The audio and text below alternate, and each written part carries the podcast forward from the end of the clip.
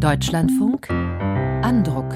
Montagabend, Viertel nach sieben, Zeit für politische Literatur im Deutschlandfunk. Im Studio Katrin Stövesand.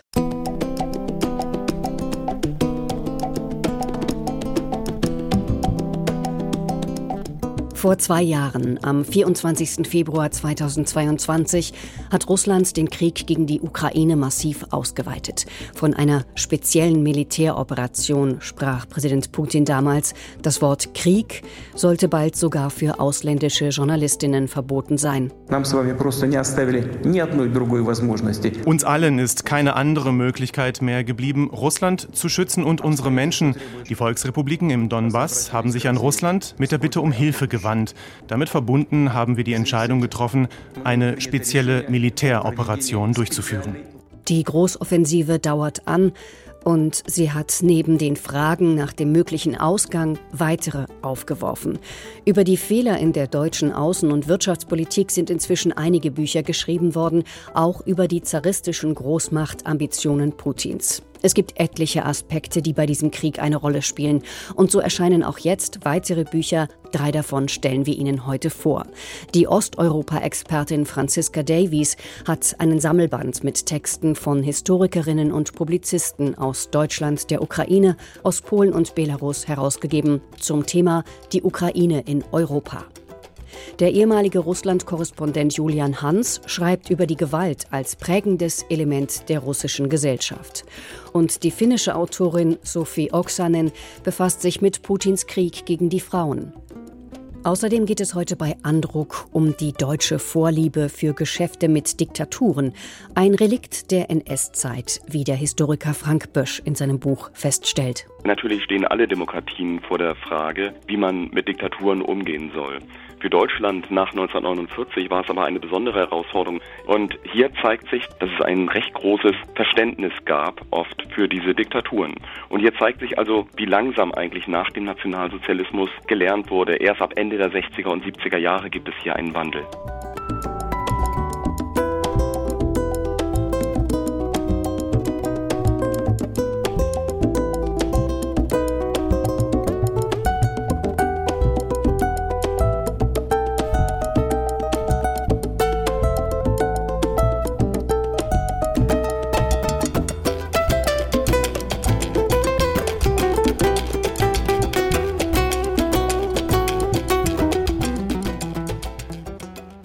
Gewaltexzesse gibt es in so gut wie jedem Krieg. Nichtsdestotrotz spricht das grausame Vorgehen der russischen Armee gegen Soldatinnen wie Zivilisten in der Ukraine eine eigene Sprache. Welche Rolle Gewalt für das Funktionieren des russischen Regimes spielt, zeigte gerade erst der Tod des Kreml-Kritikers Alexei Nawalny. Wie aber verhält es sich mit der russischen Gesellschaft? Dem geht das Buch Kinder der Gewalt nach. Der Autor Julian Hans war Korrespondent in Moskau und beschreibt Eigenheiten der russischen Gesellschaft. Er analysiert exemplarisch fünf Verbrechen, um seine Thesen zu stützen. Holger Heimann mit den Einzelheiten. Am 4. November 2010 werden zwölf Menschen, unter ihnen vier Kinder, in einer Kleinstadt im Süden Russlands ermordet. Der Hausherr, ein erfolgreicher Agrarunternehmer, muss mit ansehen, wie seine nächsten Angehörigen und Freunde getötet werden. Dann wird auch er mit einem Küchenmesser erstochen. Zuletzt übergießen die Täter die Leichen mit Benzin und zünden sie an. Es ist eines der brutalsten Verbrechen in der Geschichte des Landes. Und es wäre womöglich, wie viele andere Gewalttaten, nie aufgeklärt worden, wenn nicht zufällig ein Fernsehteam im Ort gewesen wäre, um Aufnahmen für eine Show zu machen. Die Bewohner wissen sofort, wer die Täter sind, doch sie schweigen, wie gewöhnlich. Nun aber kommen immer mehr Journalisten. Was durch deren Recherchen an die Öffentlichkeit gelangt, sind die mafiösen Praktiken einer Bande, die das Städtchen seit 20 Jahren terrorisiert und beherrscht. Sie raubt den Bauern ihr Land, missbraucht die Mädchen, kauft die Polizisten. Gegner werden getötet, Hilferufe nicht gehört. Die Anführer des Clans sitzen als Abgeordnete im Parlament. Ihre Firmen erhalten Millionen aus der Staatskasse. Der Fall der Zappok-Bande ist eines von fünf Verbrechen, auf die der Autor in seinem Buch schaut. Julian Hans rückt dabei jedoch nicht die Taten in den Fokus, sondern die Reaktionen der Menschen. Ihn interessiert, wie sich Willkür und Erniedrigung auf eine Gesellschaft auswirken, wie eine Atmosphäre von Schweigen und Angst das Zusammenleben vergiftet.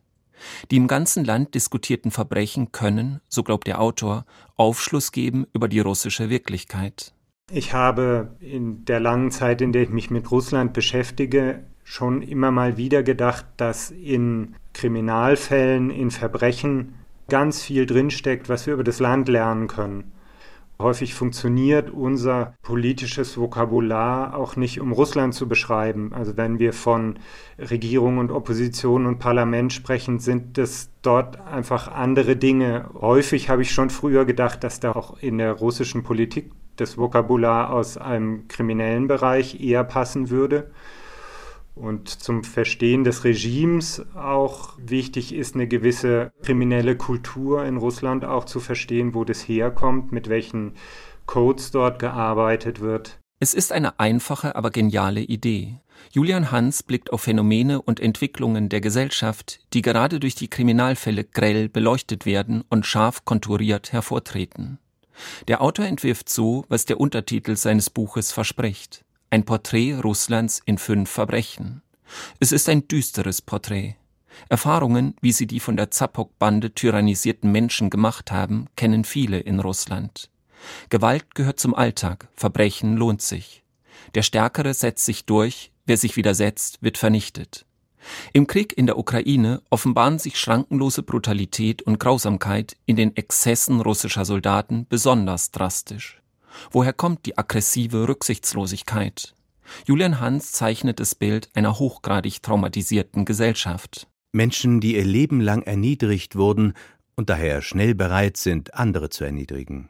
Ein Muster, das sich seit Generationen wiederholt und aus dem auszubrechen nur Einzelnen gelingt. Wer Angst hat, ist bereit, Dinge zu glauben, die jeder Logik und jeder Erfahrung zuwiderlaufen, wenn sie nur Rettung versprechen. Julian Hans zeigt jedoch auch andere als die jahrelang eingeübten und somit erwartbaren Verhaltensweisen. Er erzählt nicht nur von Rückzug und Resignation, sondern auch von Mut und Gegenwehr.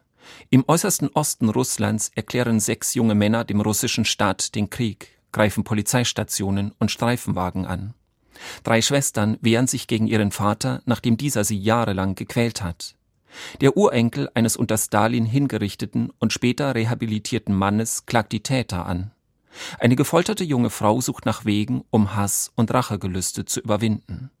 Jedem Fall ist ein Kapitel gewidmet. Das letzte heißt Hoffnung. Ich glaube, auch dieser Krieg, das gehört ja zusammen, die Repressionen im Land, die Gewalt gegen die eigenen Menschen und die Gewalt und Aggressivität nach außen, das ist am Ende auch eine Antwort des Regimes darauf, dass sie gemerkt haben, sie können ihre Macht nicht anders erhalten als durch Gewalt und durch Retraumatisierung, dass man die Leute, die selbstbewusst geworden sind, wieder neu einschüchtert. Es war eigentlich immer ein Wechsel zwischen, dass die Gesellschaft mutiger wurde und sich getraut hat, auf die Straßen zu gehen. Dann gab es eine neue Welle von Gesetzesverschärfungen und Repressionen und teilweise passen sich die Leute an.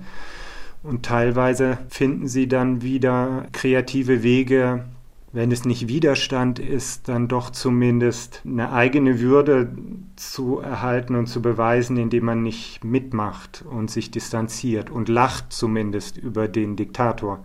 Putin ist für Julian Hans ein Mann, der verzweifelt versucht, die Zeit anzuhalten. Das mag sein, aber es bedeutet leider nicht, dass den demokratischen Kräften zwangsläufig die Zukunft gehört.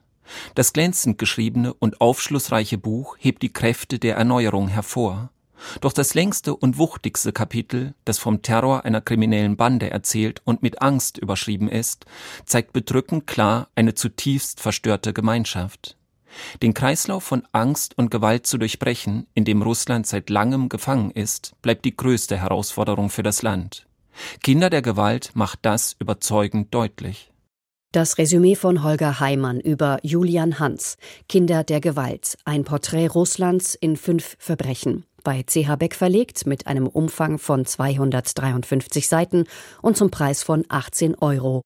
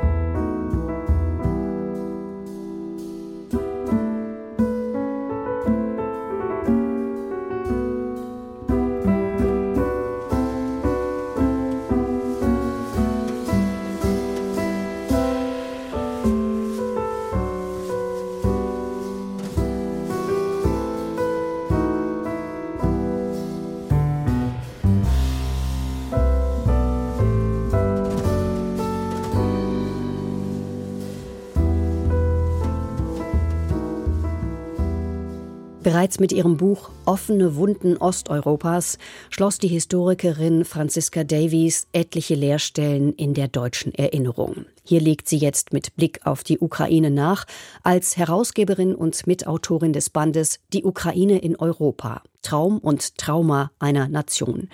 Darin räumen 15 Historikerinnen und Publizisten aus Deutschland, der Ukraine, aus Polen und Belarus mit Mythen auf, die über die Ukraine zum Teil schon seit Jahrhunderten im Umlauf sind. Andrea Lieblang hat das Buch für Andruck gelesen. Wladimir Putin behauptet, die Ukraine gehöre zu Russland und das schon seit Jahrhunderten. 2022, drei Tage vor dem Großangriff, bekräftigt er in zwei kurzen Sätzen Die Ukraine ist für uns nicht einfach ein Nachbarland. Sie ist integraler Bestandteil unserer eigenen Geschichte, unserer Kultur, unseres geistigen Raums. Doch die Geschichte der Ukraine ist weitaus komplexer, als es Putin die Welt glauben machen will. Julia Herzberg, Osteuropa-Professorin an der Uni Leipzig, geht in ihrem Essay bis weit ins 14. Jahrhundert zurück. Das von den Ukrainerinnen bewohnte Gebiet war seit dem Mittelalter eng mit dem übrigen Europa verbunden. Es gehörte länger zu Polen-Litauen, als es Bestandteil des Zarenreiches bzw. der Sowjetunion war. Anders als es die Ideologen der russischen Welt suggerieren, kann von einer durchlaufenden Kontinuität der russisch-ukrainischen Zusammengehörigkeit keine Rede sein. Putin dagegen bezieht sich auf den Vertrag von Perejaslav. Im Jahr 1654 legten ukrainische Kosaken einen Treueeid auf Zar Alexei I. ab. Im Gegenzug verpflichtete sich der Zar, die Ukraine gegen Polen-Litauen zu schützen. Fortan sah sich der Zar als Herrscher über Groß- und Kleinrussland, eine imperialistische Haltung, die Putin längst adaptiert hat.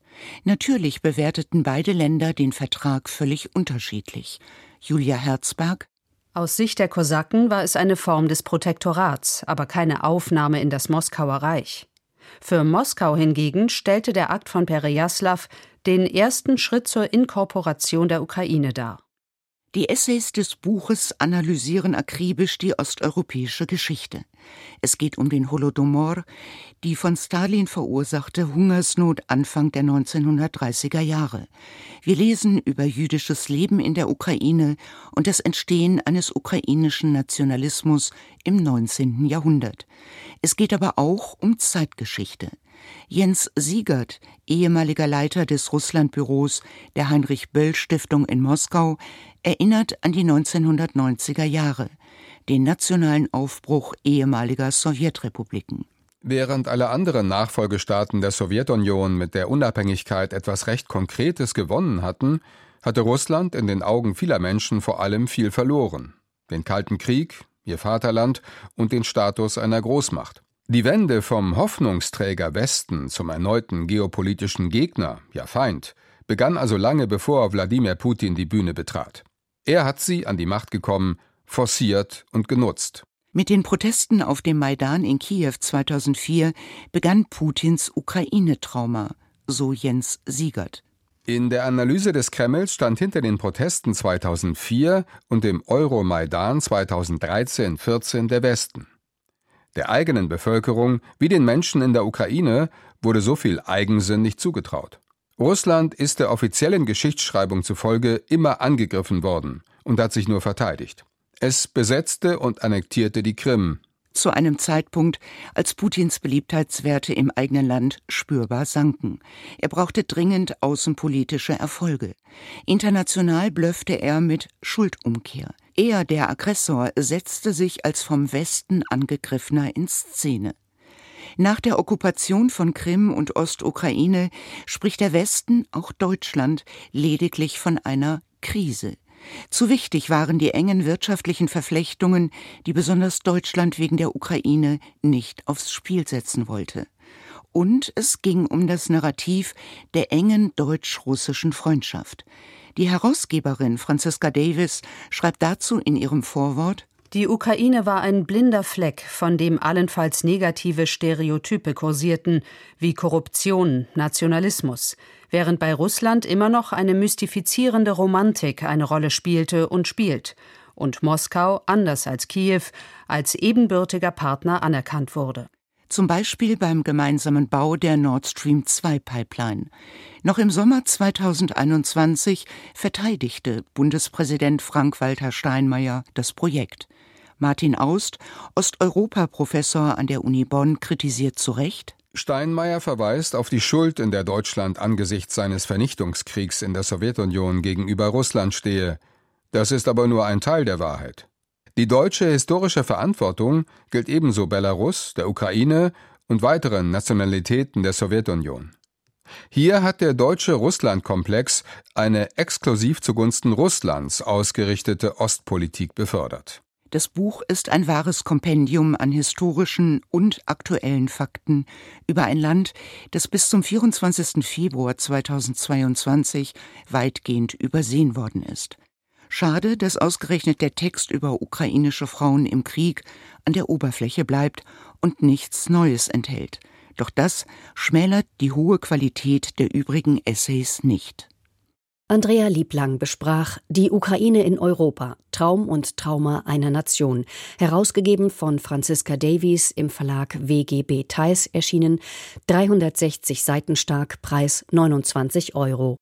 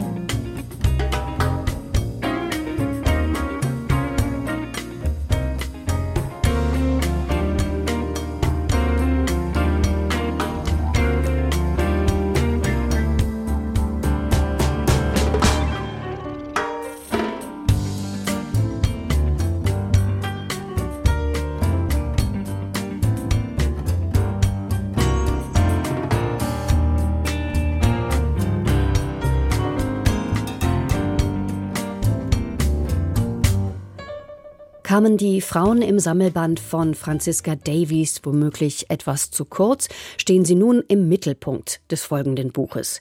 Die finnische Autorin und Russlandskennerin Sophie Oksanen beschreibt in ihrem Buch Putins Krieg gegen die Frauen, wie Frauenfeindlichkeit als innenpolitisches und als imperialistisches Werkzeug eingesetzt wird.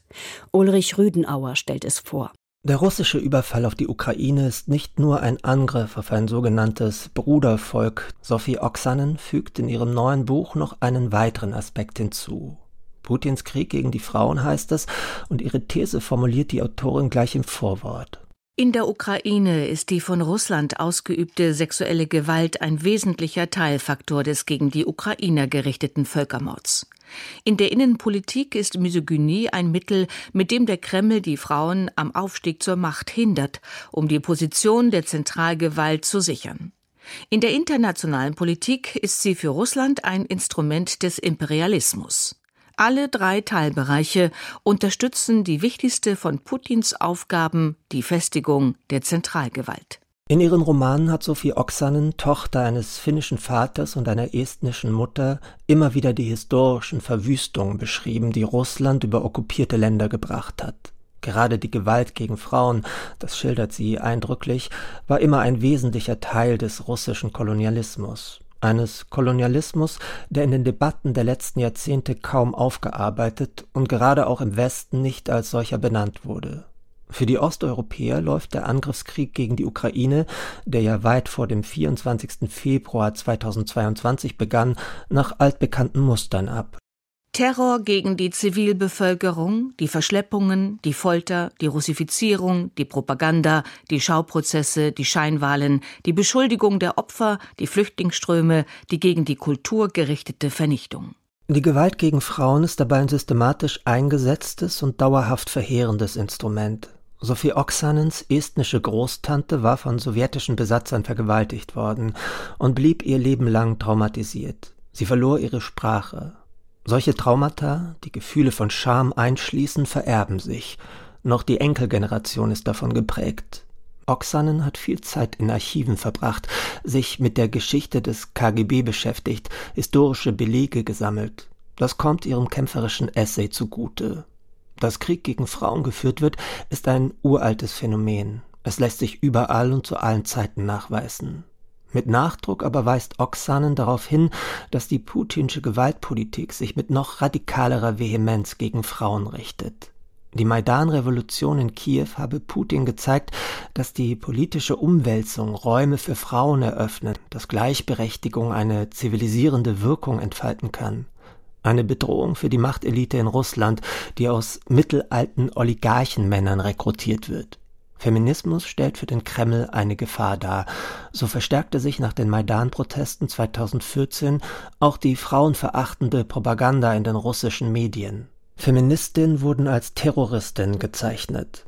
Die Dauerbeschallung mit entmenschlichender Hetze hatte aus Sicht Putins Erfolg. Nachweislich, so Oksanen, ermuntern heute russische Frauen ihre an der Front kämpfenden Männer und Söhne, Ukrainerinnen zu vergewaltigen oder auf andere Weise zu foltern, und die leisten ganze Arbeit. So haben die Soldaten beispielsweise gesagt, sie würden vergewaltigen, bis das Opfer keinen Sex mit einem Ukrainer mehr haben will.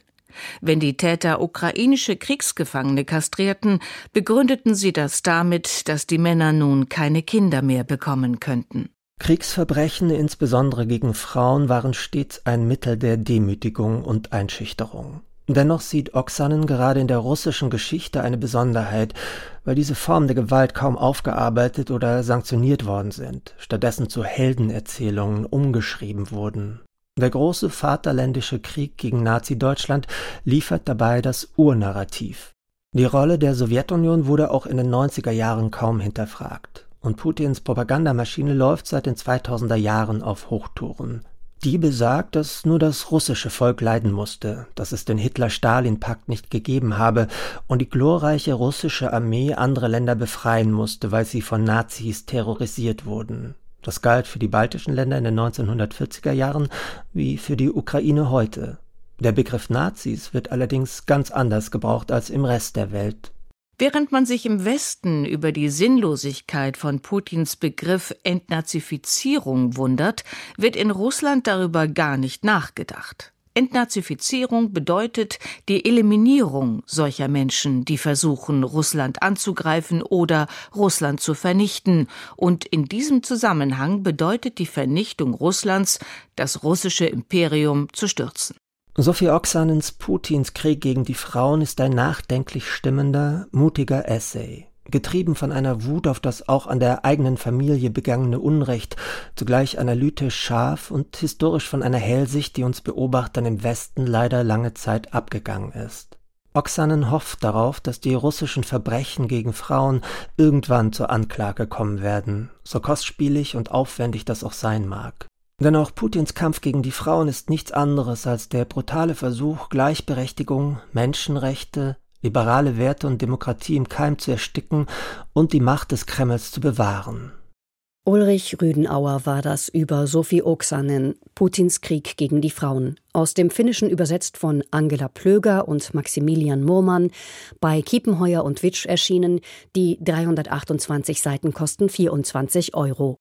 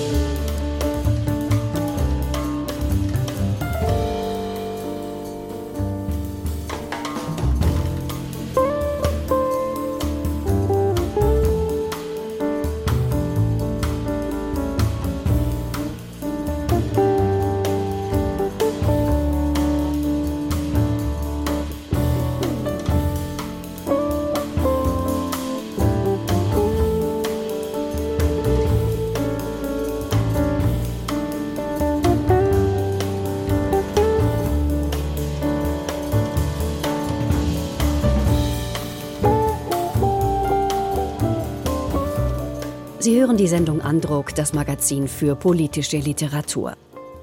Die fragwürdigen deutschen Verbindungen zum Kreml waren in den vergangenen zwei Jahren oft in der Kritik. Dabei stehen sie, folgt man dem Historiker Frank Bösch, in einer langen Tradition, auch jenseits der Ostpolitik Willy Brandts. Deals mit Diktaturen heißt Böschs Veröffentlichung und er zeichnet darin akribisch nach, mit welchen Potentaten und Autokraten die BRD Kontakte suchte und pflegte, wie sie versuchte, im Sinne dieser Regime die Pressefreiheit einzuschränken und wie sich schließlich mit den sozialen Bewegungen ein Wandel vollzog. Ein spannendes und sicher unterbelichtetes Kapitel vor allem westdeutscher Geschichte. Hören Sie eine Rezension von Peter Carstens. Der rasante Aufstieg der deutschen Westrepublik ist eine Erfolgsgeschichte. Grundlage dieses Wirtschaftswunders waren allerdings zum Teil Deals mit Diktaturen, so der Titel einer Studie von Frank Bösch. Sein Buch zur westdeutschen Außenpolitik seit 1949 schildert akribisch und anekdotenreich dunkle Seiten des Wiederaufstiegs. Dabei geht es um Waffen, sensible Waren und gefährliches Wissen. Weil anfangs kein westliches Staatsoberhaupt nach Bonn kommen wollte, wurden Potentaten am Rhein umso pompöser empfangen. So Äthiopiens Kaiser Haile Selassie, der 1954 als erster offizieller Staatsgast anreiste. Als Selassie mit goldbestickter Gala-Uniform voller Orden, mit Säbel und einem mit Löwenhaaren verzierten Zweispitz auf dem Kopf aus dem Sonderzug trat, begrüßten ihn Kanzler Adenauer und Bundespräsident Heuss sowie rund 50.000 jubelnde Bürger. In Bonn und anderen Orten erhielten die Schulkinder schulfrei. An der Rheinbrücke hat die Stadt Bonn neben den Zuschauern sogar Elefanten und Kamele eines gastierenden Zirkus aufgestellt. Kurz darauf schwebte der Schah von Persien ein, dessen Frau Soraya, Tochter einer Berliner Verkäuferin, die westdeutschen Gemüter mehr bewegte als das zunehmend brutale Regime ihres Gatten. Viele Länder wollten zunächst wenig mit dem Land zu tun haben, das sechs Millionen Juden planvoll getötet hatte. Doch Staat und Wirtschaft wussten sich zu helfen und suchten Kontakte zu autoritär regierten Ländern, darunter Spanien und Portugal.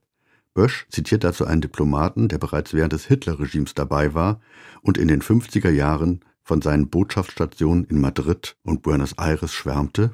Welch hohes Maß an Achtung Deutschland trotz oder wegen des verlorenen Krieges genießt. Die Siege der deutschen Truppen, die Namen der einzelnen Heerführer sind überall noch in Erinnerung.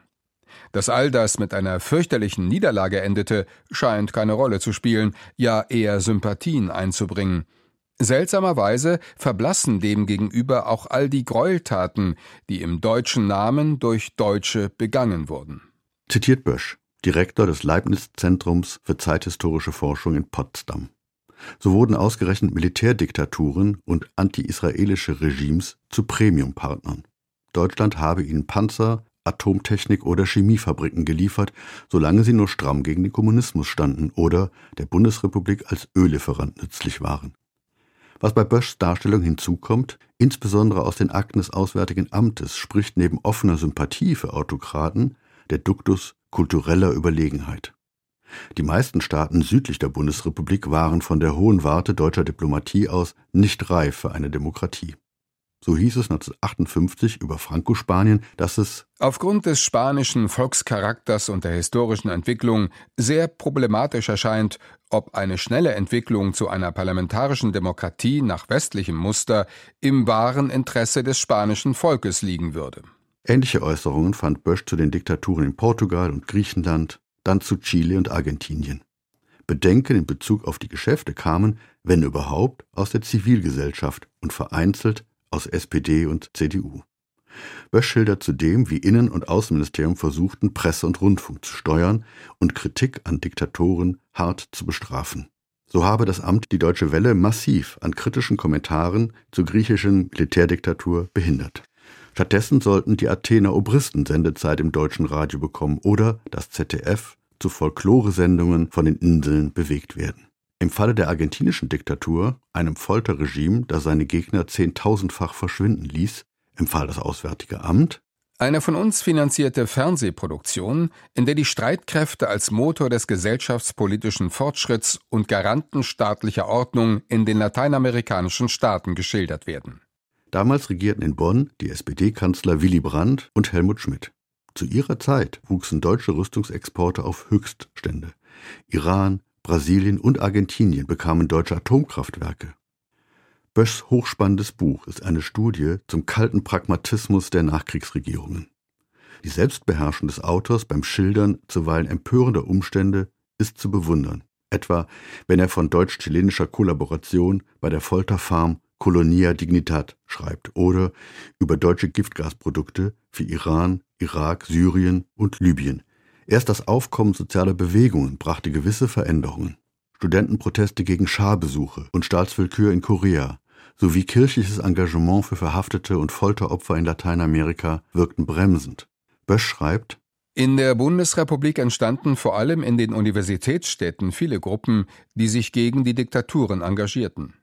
Eine Schlüsselrolle nahm dabei Amnesty International ein.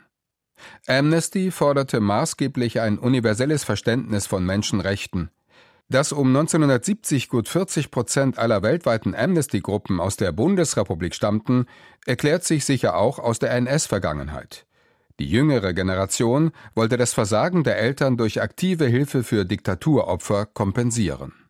Der Autor, der das Amnesty-Archiv auswerten konnte, sieht das als Motor von Veränderungen. Ebenso wie das Aufkommen der Grünen, die etwa gegenüber der SED-Herrschaft in Ostberlin klarer auftraten als viele westdeutsche Politiker zuvor. Dennoch blieben bis in jüngste Zeit dubiose Geschäfte mit Autokraten Teil des nun gesamtdeutschen Regierungshandelns. Erst kürzlich hat Außenministerin Annalena Baerbock von den Grünen sich in diese Kontinuität eingereiht indem sie offensiv für den Verkauf von Kampfflugzeugen an Saudi-Arabien eintrat. Das Fazit von Peter Carstens nach der Lektüre von Frank Böschs Buch Deals mit Diktaturen, eine andere Geschichte der Bundesrepublik. Gerade bei CH Beck erschienen, 622 Seiten, 32 Euro.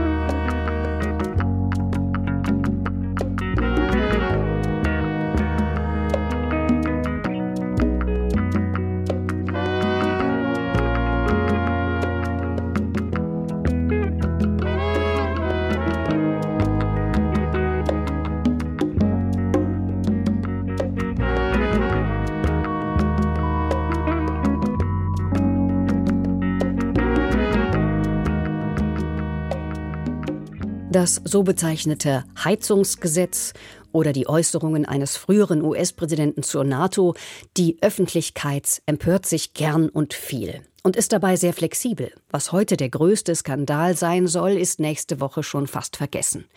Dieses volatile und diffuse politische Engagement nennt Anton Jäger Hyperpolitik. Im gleichnamigen Buch beschreibt der belgische Historiker, wie es manchen, und zwar wenigen Akteuren gelingt, dieses Phänomen in Handeln münden zu lassen, denn oft habe Hyperpolitik kaum politische Folgen. Anne-Kathrin Weber rezensiert. Black Lives Matter und QAnon. Auf den ersten Blick haben diese beiden Bewegungen nur wenig gemein. Die Forderung nach einem gewaltfreien Leben für People of Color auf der einen und zudem linken Seite und verschwörungstheoretische Inhalte auf der anderen, rechtsextremistischen Seite.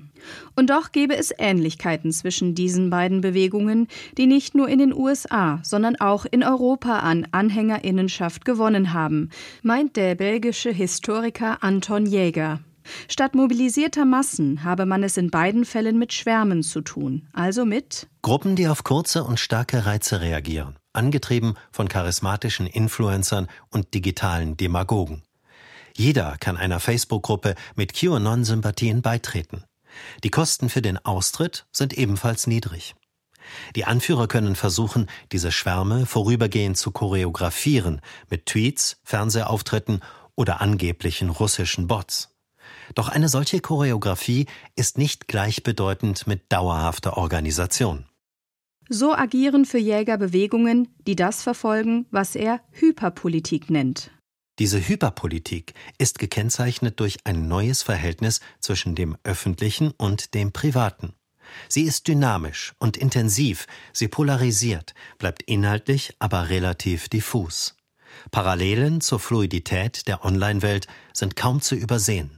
Auch wenn die Black Lives Matter-Bewegung keine diffuse, sondern eine durchaus konkrete Agenda verfolgt, so ist sie doch auf volatiles Engagement ihrer UnterstützerInnen angewiesen. Hyperpolitische Bewegungen zeichnen sich laut Jäger zudem durch marktkonforme Inhalte aus.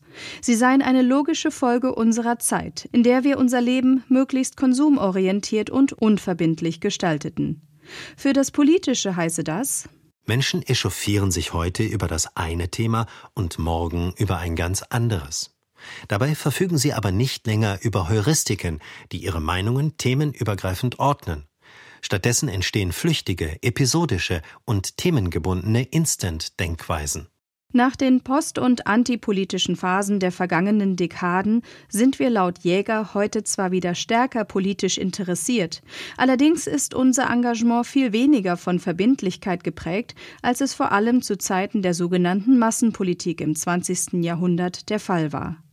Heutzutage könne sich individuelle Aufregung viel weniger in nennenswertes kollektives und vor allem institutionelles Handeln übersetzen. Dem rechtskonservativen Lager gelinge es bislang besser, die Empörungswellen seiner Anhängerinnen zu bündeln und politisch zu nutzen.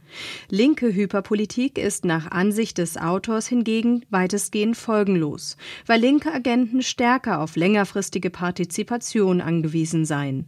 Da sich viele nicht mehr in klassischen Strukturen wie den Gewerkschaften oder Vereinen organisierten, müsse sich die Linke daher den neuen Orten des Alltags zuwenden, an denen Menschen zusammenkommen und gemeinsame Interessen verfolgen. Heute finden sich Ansatzpunkte wohl ebenso in der Sphäre der gesellschaftlichen Reproduktion oder der Kehrtätigkeiten. In der Ära der prekären Jobs und des Homeoffice interagieren viele nicht länger täglich vor Ort mit denselben Kolleginnen man muss aber die Kinder in die Krippe bringen, an Elternabenden teilnehmen oder die eigenen Eltern in einem Pflegeheim besuchen. Durchschnittliche Westeuropäer haben heute womöglich häufiger mit Elternvertreterinnen als mit den Betriebsräten eines Unternehmens zu tun. Die Politik, insbesondere aber die Linke, muss die Menschen demnach im wahrsten Sinne des Wortes da abholen, wo sie sind. Ein simpler wie radikaler Vorschlag und eines der Highlights der nicht mal 150 Seiten umfassenden Analyse. Jäger spricht mit dieser Forderung durchaus einen wunden Punkt an, denn diejenigen, die sich um andere sorgen, können sich wegen akuter Zeitnot und Erschöpfung kaum noch in den etablierten Parteistrukturen engagieren. Grundsätzlich sucht Jäger die Schuld an den Missständen der sogenannten Hyperpolitik nicht beim Individuum, sondern nimmt stattdessen das System, allen voran die politischen Akteurinnen, in die Verantwortung. Damit grenzt sich dieser Essay wohltuend von vielen anderen Brandschriften zum Thema ab, auch wenn sich Jäger über die durchaus vorhandenen Errungenschaften kurzweiligen Engagements, wie beispielsweise beim Netzaktivismus, ausschweigt. Pointiert aber nicht übermäßig alarmistisch hat Jäger seine Kritik über unsere gegenwärtige Unfähigkeit gehalten, unsere Lebenswelt nachhaltig und gemeinsam zu gestalten. Eine Kritik, die sich zu lesen sehr empfiehlt. Anne-Kathrin Weber war das über Anton Jägers Buch Hyperpolitik. Extreme Politisierung ohne politische Folgen. Im Surkamp Verlag erschienen, übersetzt von Daniela Janser, Thomas Zimmermann und Heinrich Geiselberger. 136 Seiten, 16 Euro.